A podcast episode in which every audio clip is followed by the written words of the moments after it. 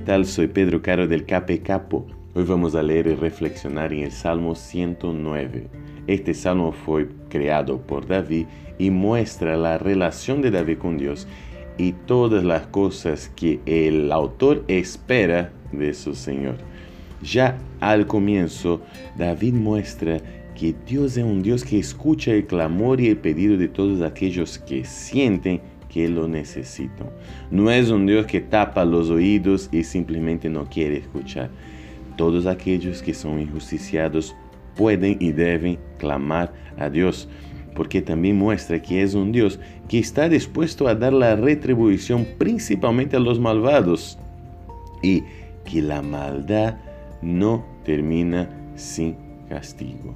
Tenemos que tener en cuenta eso. Por ser un Dios de justicia, por ser un Dios de amor, Él arregla y se hace cargo de las situaciones. La segunda mitad del Salmo parece querer mostrarnos David que la bondad y el amor de Dios son grandísimos, son grandiosos y son para todos, para todos aquellos que necesitan y que le buscan. ¿Qué mejor manera de arrancar un día que poniéndose de rodillas y diciendo, Dios, ayúdame porque yo te necesito? De verdad, realmente, Dios es un Dios que sabe, oye y ve todo lo que pasamos y necesitamos. Al final, en los dos últimos versículos nos da esa seguridad.